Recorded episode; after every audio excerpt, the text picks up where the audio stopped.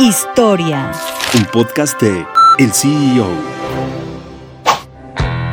Desde 1972, millones de mexicanos han tenido entre sus manos productos de la marca Alpura. Con el paso del tiempo, se ha convertido en una de las empresas más populares en el país. Aquí te contamos quién está detrás de Alpura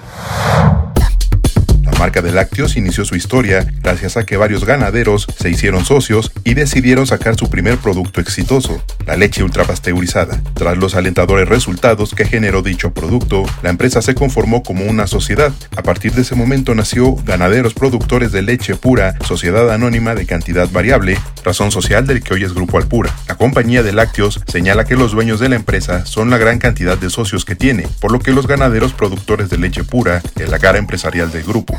Actualmente, la dirección operativa de la compañía recae en François Boira, quien es el actual director general de Alpura y llegó al cargo en 2019 en sustitución de Juan Bernardo Rojo García. Alpura señala que ofrece 10.000 empleos directos y 7.000 indirectos. Cuenta con 113 ranchos lecheros en diferentes regiones de México y alrededor de 134.422 vacas, lo que permite producir cerca de 3.5 millones de litros de leche diarios.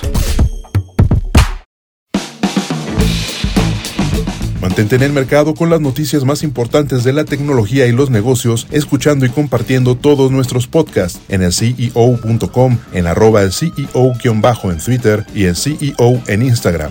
Soy Israel Águila y nos escuchamos la próxima.